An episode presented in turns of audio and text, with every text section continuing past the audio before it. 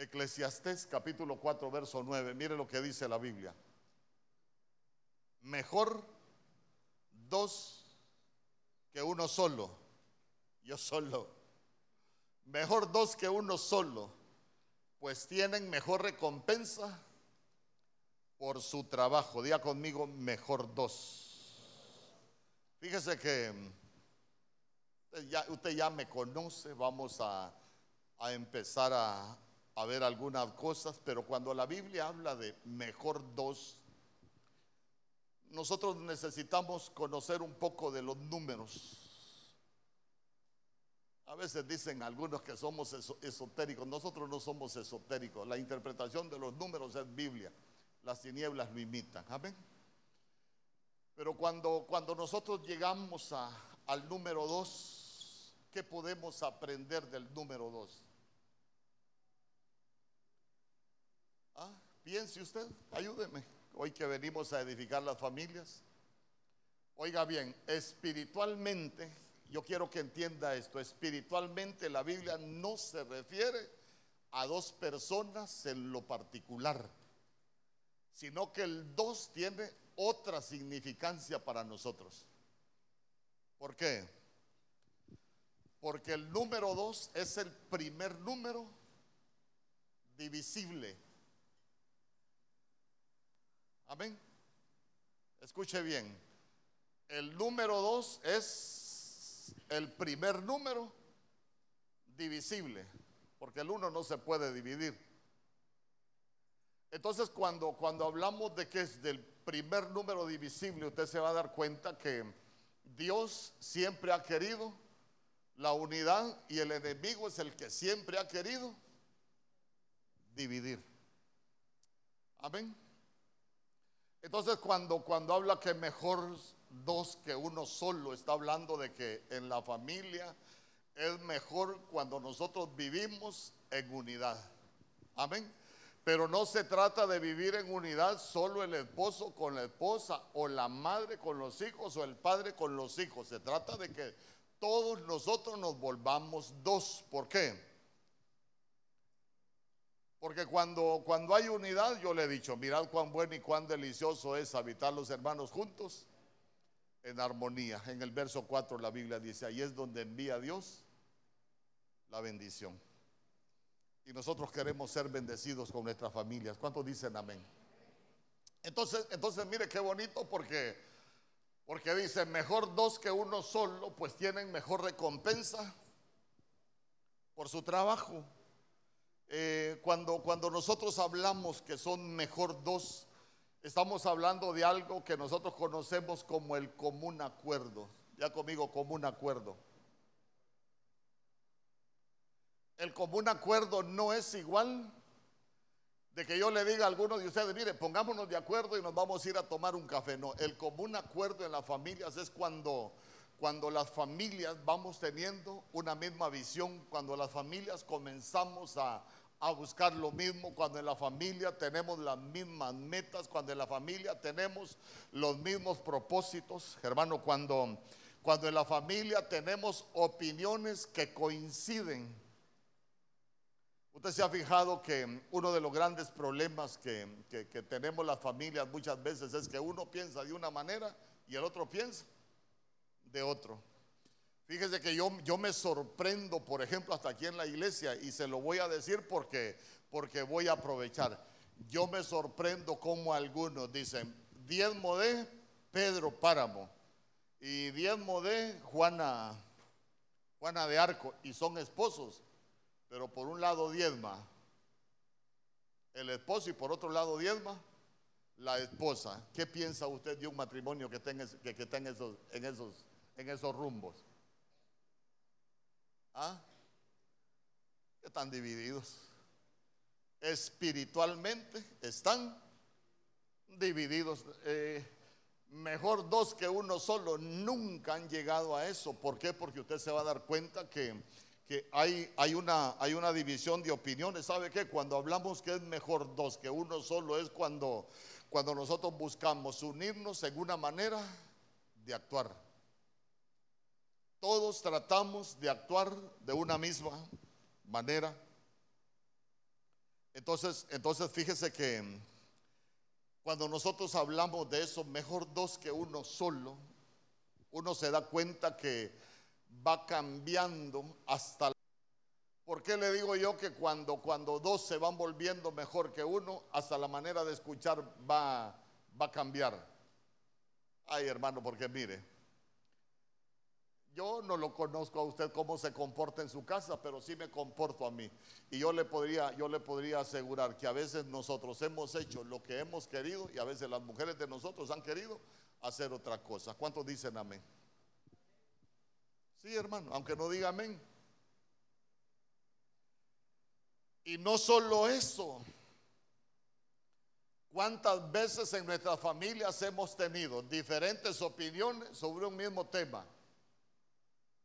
El esposo piensa de una manera, la esposa piensa de otra manera y los hijos piensan de otra manera. Y el común acuerdo y la bendición de la unidad y, la, la, mejor recompensa por el trabajo de edificar la familia, ¿dónde queda? En ningún lugar.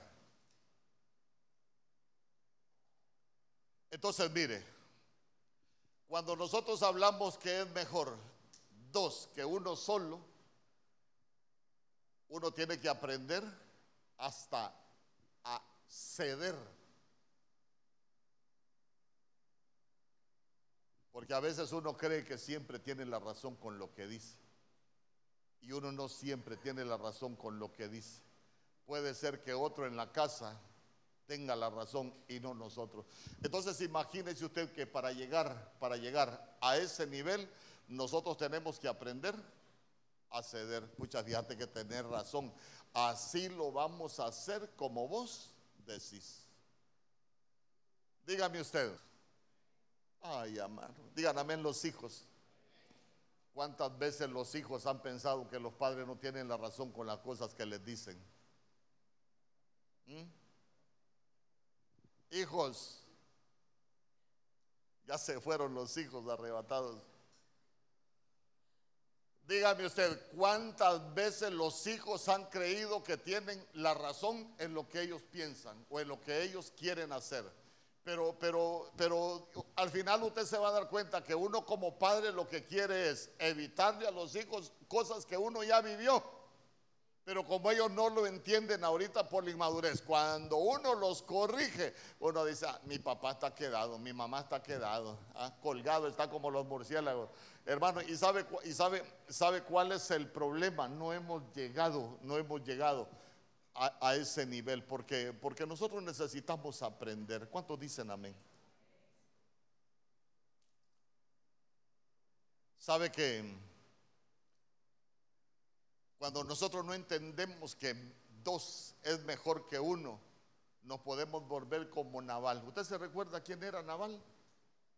Y Naval lo que significa es insensato.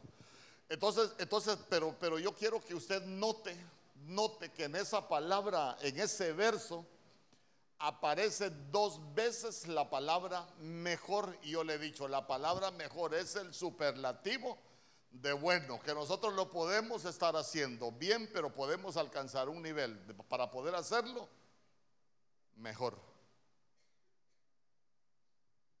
¿Cuántos hemos dicho alguna vez? Ah, es que aquí yo mando. ¿Ah? ¿Y por qué uno tiene que llegar al nivel de decir aquí yo mando? Porque lo que quiere es imponerse porque todavía nosotros no hemos aprendido a vivir de común acuerdo, no hemos aprendido que mejor es dos que uno solo, porque todavía no hemos aprendido que hay mejor recompensa cuando nosotros trabajamos en unidad.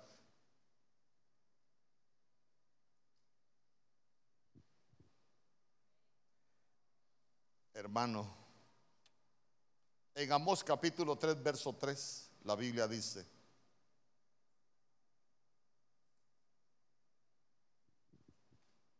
andarán dos juntos, a menos que se pongan de acuerdo. Volvemos, dos juntos, ya le dije, no se está refiriendo a, a dos. Amén. Y mire qué bonito. andarán dos juntos, a menos que se pongan de acuerdo. Mire, cuando uno no logra ponerse de acuerdo, difícilmente vamos a alcanzar la unidad y usted se va a dar cuenta que nos va a costar mucho el poder caminar juntos. Podemos estar en la casa revueltos, hermano, pero no juntos. imagínese usted, eh, ¿será que se puede estar revuelto uno en la casa con los hijos, pero no en unidad? Entonces quiere, quiere decir que nosotros, como, como hay cosas que necesitamos aprender, hermano, que, que es mejor dos, pero le repito, dos es procurar unirnos cada día más las opiniones, hermano, el respeto. Y, y, ahí vamos a hablar otras cosas más adelante, no me quiero anticipar.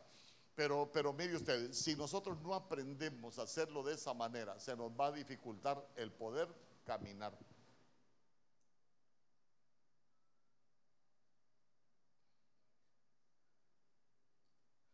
¿Usted está de acuerdo en su casa, con lo que hacen en su casa? ¿Está de acuerdo usted con lo que se hace en su casa? Es que mi mujer está equivocada, pastor.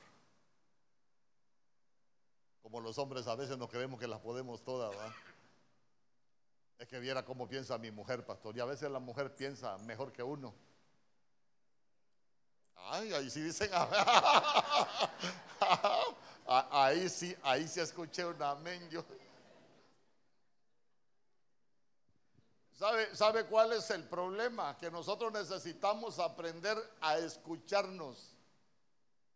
A ver, a ver. ¿Usted se recuerda de alguien que el Señor le dijo, a escuchar a tu mujer? ¿A quién le dijo el Señor? Abraham. Abraham tenía su idea, tenía su manera de ver las cosas, tenía su manera de hacer las cosas, pero en determinado, el determinado momento el Señor le dijo, escucha la voz de tu mujer. Ay, hermano, a veces uno le pregunta a los hermanos, digan amén los hermanos. Ay hermano. ¿Cómo está la familia, hermano? Bendecida, prosperado y en victoria. Y cuando usted encuentra a la mujer, le pregunta, hermano, ¿y cómo está? Mire, pastor, ese desgraciado no lo aguanto. La maleta tengo lista para dejarlo botado, porque es invivible. Espero que no sea usted el de esa novela.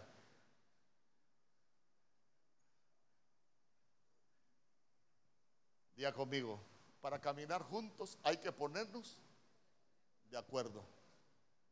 Fíjese que no voy a hablar de usted, voy a hablar de algo que yo conocí allá cuando trabajaba en San Pedro. Yo ya enseñaba Biblia en la iglesia y yo me recuerdo que una vez iba por la calle y encontré una cipota cristiana compañera de trabajo y por la calle el novio iban peleando. Yo vi que iban peleando, hermana. Hasta dije yo voy a ver esta novela. Yo iba atrás de ellos, los vi allá adelante, me fui como a media cuadra de ellos. Iban peleando, iban discutiendo por lo que iban gesticulando, así como cuando usted viene que parece pato, uno adelante y otro atrás porque vienen bravos y no se quieren agarrar de la mano, así igualito. Pero resulta que, resulta que en una de esas vio que el bandido, hermano, la agarró y la apretó del cuello y la llevaba, hermano. Ahí va la... Entonces yo le dije, y con ese hombre se va a casar usted. Ay, es que la siete brusco, me dijo, pero yo sé que me ama. La va a matar, le dije yo. Hermano, al día de hoy ahí está con los hijos. Es una mujer sola, batallando con los hijos. ¿Por qué? porque, porque para comenzar a caminar no se pusieron de acuerdo. Mire, papayito, conmigo no va a boxear porque yo no quiero casarme para boxear, quiero casarme para disfrutar la vida. Amén. Hay que ponerse de acuerdo, ya conmigo hay que ponerse de acuerdo. Porque hay recompensa cuando son dos, pero cuando no son dos, cuando no se llega a ese poder de la unidad, cuando no se llega al poder del común acuerdo, vamos a terminar mal. Mire, nosotros dentro de poco vamos a ir haciendo reuniones para, para los que se quieran casar, para un montón de cosas. ¿Sabe por qué? Porque los jóvenes nuestros deberían aprender hasta eso, hermano. Imagínese usted que alguien que se quiera casar y a uno de ellos le guste en la calle, ay, cuando nos casemos va a cambiar, sí, va a cambiar de pareja, pero de comportar, manera de comportarse no. Amén. Ay, viera, pastor, mi novio es una gran persona, pero fíjese, pastor, que le viera cómo le habla la mamá. Sí, a usted le va a hablar igual y la va a tratar peor de ser posible.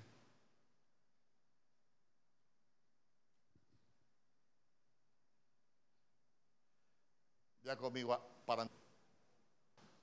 Porque, acuerdo.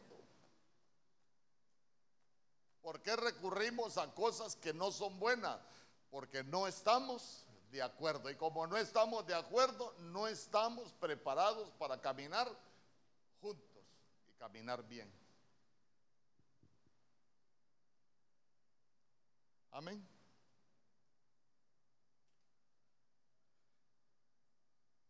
Andarán dos juntos. Ay, hermano, mire, por eso es que las familias nuestras van sufriendo tanto daño y se van volviendo tan disfuncionales porque no hemos aprendido. Día conmigo, hay recompensa cuando estamos en unidad.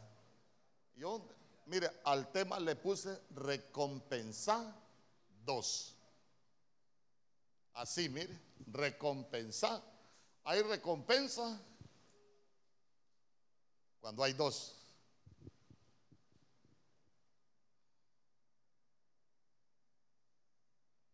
Eclesiastés capítulo 4, verso 11. Yo le voy a leer la Biblia, la traducción del lenguaje actual. Eclesiastés capítulo 4, verso 11. Y también si dos se acuestan juntos, entran en calor, pero uno solo se muere de frío.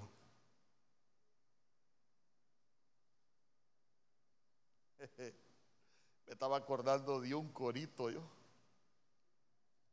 que dice, siento frío y es el frío. Bien que se sabe ese corito, siento frío y es el frío de tu ausencia. Entonces, mire, usted no, usted no vaya a pensar también que la Biblia está hablando de un frío literal. Ay, hermano, imagínense acá Imagínense acá, si dos se acuestan juntos, entran en calor, pero uno solo se muere de frío. Aquí, aquí uno siempre sigue con calor. Pero vamos, vamos a lo espiritual. Eh, cuando nosotros hablamos de, frío, la Biblia no está hablando de, de esa situación donde, donde falta el calor. Cuando nosotros hablamos de frío espiritualmente, está hablando de experimentar soledad.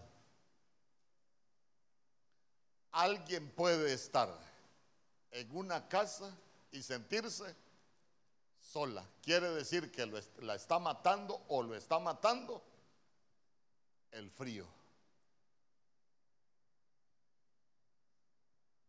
Hacete para allá, viejo, anda a dormir con el chucho porque mucho roncas nos empezó a llegar el tiempo del frío. Amén. Cuando dejamos de compartir cosas juntos, se nos está llegando el tiempo del frío.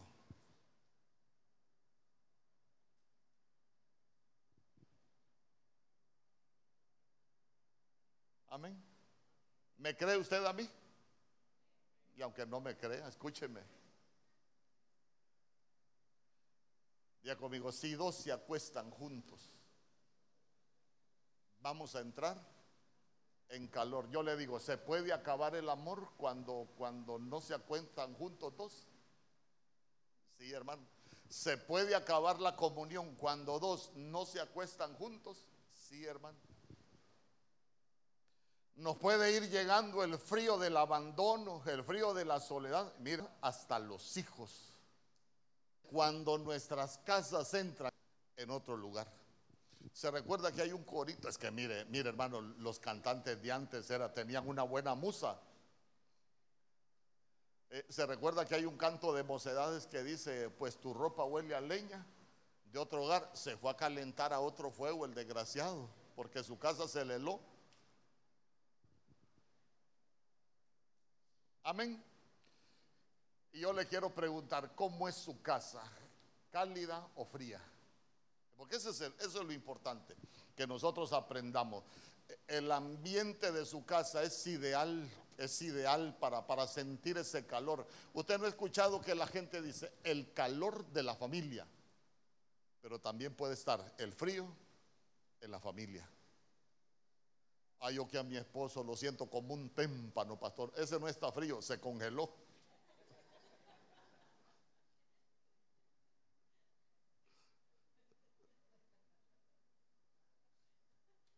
Yo, yo le quiero preguntar, ¿cómo está su casa? ¿Está calientita, así como, como para sentirse cómodo en la casa o hay frío? A mí no me quede viendo, usted solo revise cómo está su casa, que usted diga, pastor, en mi casa nos estamos muriendo de frío, está fría la casa. Mire, Primera de Reyes, capítulo 1 creo que es. Primera de Reyes, capítulo 1, en el verso 1. Dice, el rey David era muy anciano y aunque lo cubrían con muchas cobijas, no se le quitaba el frío. ¿Y por qué no se le quitaba el frío si lo cubrían con muchas cobijas? ¿Ah? ¿Por qué? Ahí, si usted vamos, vamos leyendo por partes. Eh, ¿Por qué no se le quitaba el frío si lo cubrían con muchas cobijas? ¿Mm? Estaba solo, correcto. Estaba solo. Hermano, es que mire, el frío nos puede ir congelando hasta el corazón cuando uno experimenta esa soledad. ¿Sabe qué? Nada, nada, hermano. Y, está hablando de, está hablando eh, de, muchas cobijas, está hablando de comodidad, por ejemplo, está hablando de algunas facilidades que se pueden tener en la familia, pero ya se dio cuenta que lo cubrían con muchas cobijas y de aún así se calentaba, estaba solo. Porque mire lo que dice el verso 2. Entonces sus ayudantes le dijeron, mire qué buenos ayudantes, hermano. ¿Mm? ¿Qué le dijeron los ayudantes? ¿Ah? Debemos traer a una muchacha soltera para que sirva y cuide al rey, que duerma en la misma cama para que le dé calor. ¿Qué problema? Allá entendió por qué le digo que el frío no es lo que uno piensa, sino que el frío es la soledad que uno puede experimentar en la familia.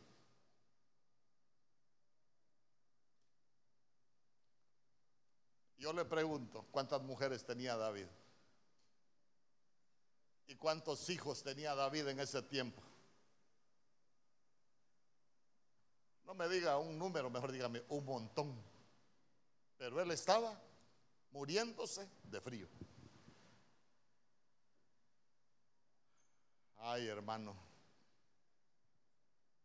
Ah, creo que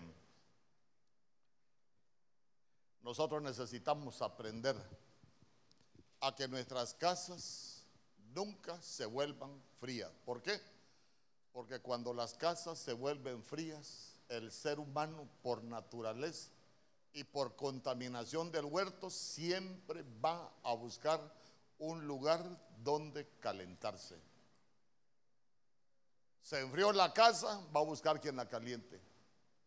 Se enfrió la casa, va a buscar quien lo caliente se siente solo, va a buscar, hermano, con quién estar. Va, por ejemplo, usted se recuerda cuando, cuando, cuando, cuando estaba Pedro hablando con nuestro Señor Jesús, escuche bien que le dijo, Ay Señor, si tengo que morir contigo, yo voy a ir para morir contigo. ¿Se recuerda que el Señor le dijo, antes de que el gallo cante, me habrás negado tres veces? ¿A dónde se fue a calentar Pedro? Cuando le entró el frío de la madrugada, ¿a dónde se fue a calentar? A un fuego que habían encendido los enemigos. Se fue a calentar a un fuego extraño. Y mire qué tremendo. Conozco cuando nos llegue el final y hacemos cosas peor que...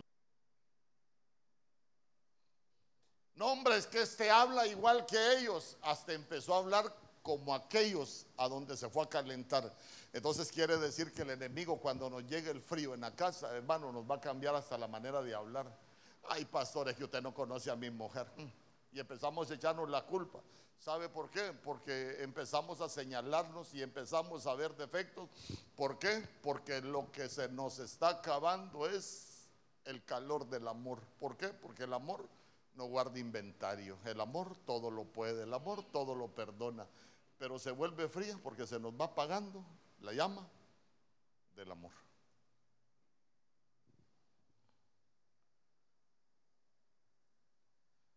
Usted se recuerda, bueno, vámonos creo que es segunda de Samuel capítulo 23, ahí por el verso 12 creo que es. sí. Ahí está, verso 20.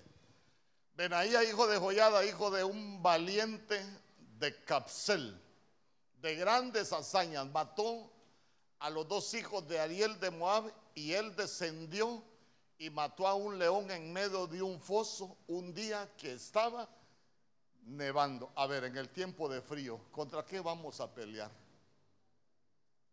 ¿Ah? ¿Qué tuvo que matar Benaías? Porque si estaba nevando, lógico que estaba haciendo frío. Amén. ¿Y con qué tuvo que pelear? Y, y mire qué tremendo. ¿Dónde estaba el león? En un foso. Quiere decir que ya no tenemos casa. La casa se nos convirtió en un foso, que ya no hay calor de hogar, del fuego del amor, sino que ahora lo que tenemos es una helazón bárbara y lo que se nos va a levantar en ese foso es un devorador. Y los devoradores nos van a hacer pedazos lo que Dios nos ha dado.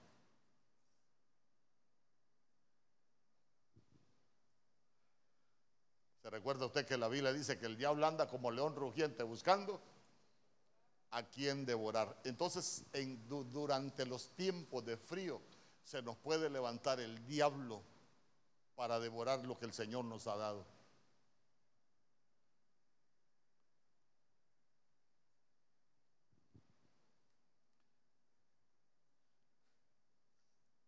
Mire, mató un león, estaba nevando.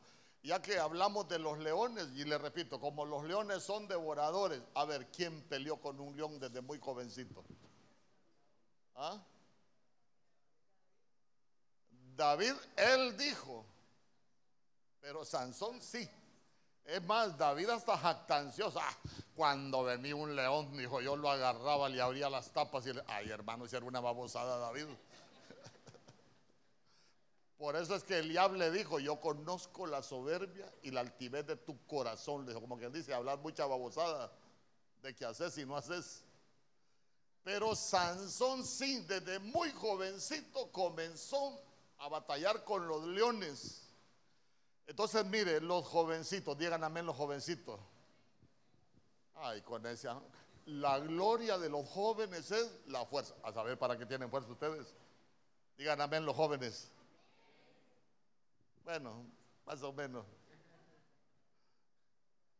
Hay que cuidarse cuando, cuando, cuando hay frío en la casa, porque Sansón, desde muy jovencito, empezó a pelear con leones. Y al final terminó de payaso.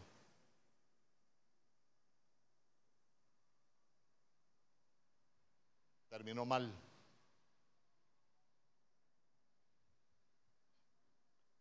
Hay que tener cuidado. Frías. Que siempre lo tengamos en. Sabe que el frío, hermano, es abandono. El frío es tristeza. Pero, ay, pero, ¿cómo me gustaría enseñarle tantas cosas? Pero mejor avancemos. Eclesiastés capítulo 4, verso 12. Eclesiastés capítulo 4, verso 12. Y si uno es atacado por alguien, mire qué bonito. Si son dos, vamos, interpretémoslo. Si uno es atacado por alguien, si son dos, ¿qué, qué es lo que está diciendo la Biblia ahí? ¿Ah? No, pero, pero en ese si son dos, ¿qué podemos aprender nosotros? Si están unidos, correcto, si están unidos. Si uno es atacado, porque uno puede ser atacado, hermano. Yo me recuerdo que yo me recuerdo que el apóstol Germán dice, nosotros los cristianos deberíamos de tener a llegar tanto nivel de confianza que cuando la mujer se ve tentada, debería de decir al hombre, fíjate que tengo un problema me está tentando el diablo. Pero no porque el desgraciado le digan el diablo. ¿eh? Y el hombre debería de tener la misma confianza de decirle, fíjate que hasta sueños he tenido, fíjate que estoy viviendo una situación, mira, guardame. ¿Sabe por qué? Porque de eso es lo que habla la Biblia. Si uno es atacado por alguien, si son dos, si están en unidad, ¿qué dice? prevalecerán contra aquel que se levantó. Llámele el enemigo que sea. Pero si estamos en unidad, nosotros vamos a prevalecer. Y dice, y un cordel triple no se rompe tan pronto. ¿Y quién es el otro? ¿Quién es la otra parte del cordel? El Señor. Es uno, su esposa, y el Señor. ¿Sabe cuál es el problema? Que la gente es atacada y como ya están divididos, mire, uno se comienza dividiendo hasta en los pensamientos. Uno se comienza dividiendo hasta en lo que habla. Fíjese que yo le, yo digo a mi esposa, mira, la Biblia tiene cosas tan bonitas. Estaba, yo no me canso de leer algunas cosas y estaba leyendo Juan capítulo 11, yo, cuando, cuando habla de Marta, María y, Lázaro. Yo me recuerdo que, el Señor está hablando con ellos, vamos a ir a la casa de, vamos a ir a la casa ya por mi amigo Lázaro. Y cuando nuestro Señor Jesús dejó de hablar, aparece un, aparece un verso ahí donde aparece hablando Tomás. Vamos, dijo, para que nos maten a pedradas con él, dijo. Estaba dividido.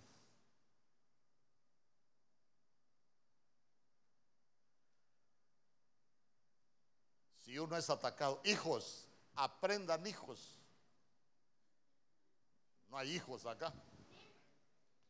Aprendan a buscar ayuda cuando son atacados. Fíjate mamá que en el colegio me están ofreciendo marihuana, pero no se lo diga hasta que sea marihuano. Dígaselo antes. ¿Por qué? Porque, porque mire, hablar, hablar de leones y hablar del frío es hablar de muchas cosas. Yo no quiero extenderme porque me voy a tardar mucho tiempo. Pero, pero sí quiero, quiero, quiero que nosotros aprendamos algo. Cuando, cuando nosotros aprendemos a estar en unidad, hermano, vamos a ser más resistentes para que el enemigo nos destruya. Pero si estamos divididos, la Biblia dice, una casa dividida no va. Se apartan de la unidad con sus padres atacados y no solo atacados, van. Ahora bien, ¿por qué muchas veces los hijos no nos cuentan sus problemas a nosotros los padres? ¿Mm? Porque nuestros hijos no saben cómo vamos a reaccionar nosotros, porque tenemos una muy mala manera de escuchar a nuestros hijos. Yo sé que a usted no, a usted, usted sí. Usted cuando un hijo le dice, papá, tengo un problema, fíjate que me están ofreciendo marihuana. Uy, yo sé que usted es todo oídos y usted cuida a sus hijos.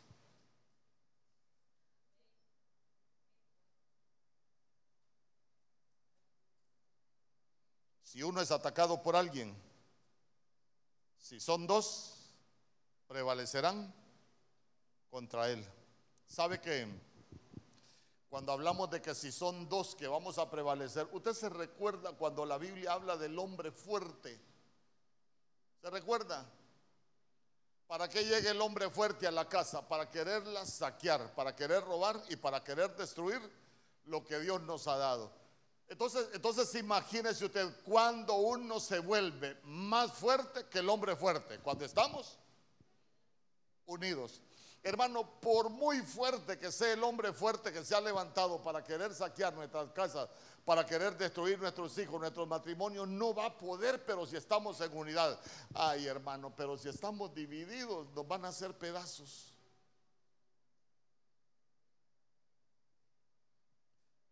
Y el diseño nuestro es que somos más que victoriosos, pero tenemos que estar en unidad. ¿Cuántos dicen amén? Zacarías capítulo 11, verso 7.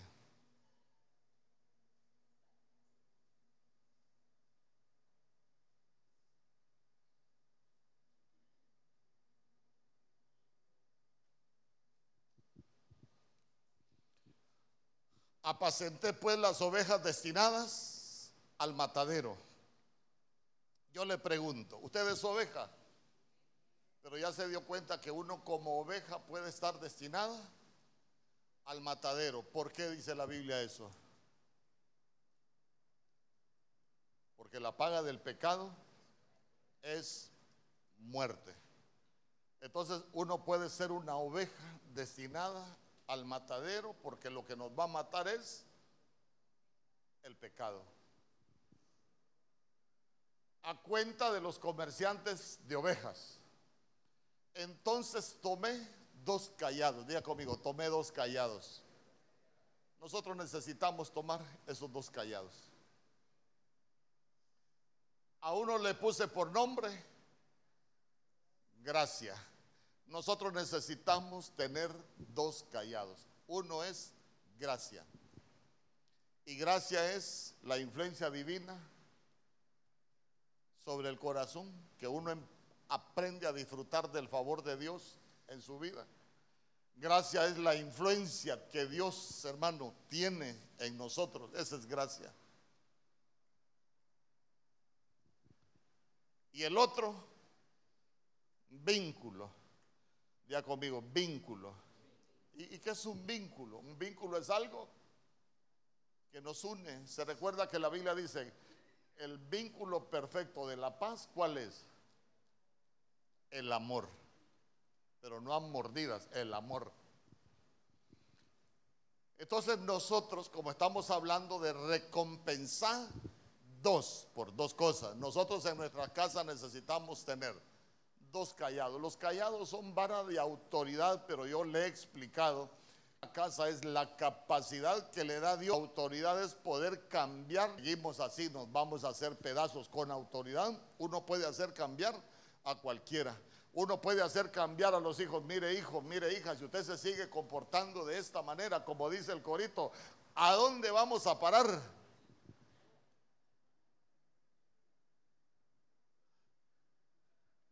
Esa es autoridad. Y nosotros necesitamos ese callado, esa autoridad. Amén. Pero mire, los dos callados, dos autoridades, gracia y vínculo. Ay, hermano, para que las familias se separen, lo que se rompen son los vínculos. Entonces nosotros necesitamos fortalecer nuestros vínculos. Y que el Señor derrame de su gracia en nuestros corazones, que puede influenciar nuestros corazones. Porque si usted se recuerda, Ah, en la ley de Moisés Dios permitió dar carta de divorcio. ¿Por qué? Por la dureza del corazón. Entonces nosotros necesitamos tener ese callado. Esa gracia, hermano, para que nos pueda cambiar el corazón. Porque yo no sé si usted se ha fijado, y perdóneme, perdóneme, pero se lo tengo que decir. La gente dice, yo por mis hijos doy la vida, pero cuando se enamoran de otros los dejan botados. ¿Y cómo es que dan la vida? Yo por mis hijos hago hasta lo imposible. Y cuando se les para la cola, como decía mi mamá, hermano, no les importa. ¿Y sabe cuál es el problema? Que se van rompiendo los vínculos. Yo quiero que cierre sus ojos, que guarde sus cosas. Recompensa dos, dos, unidad.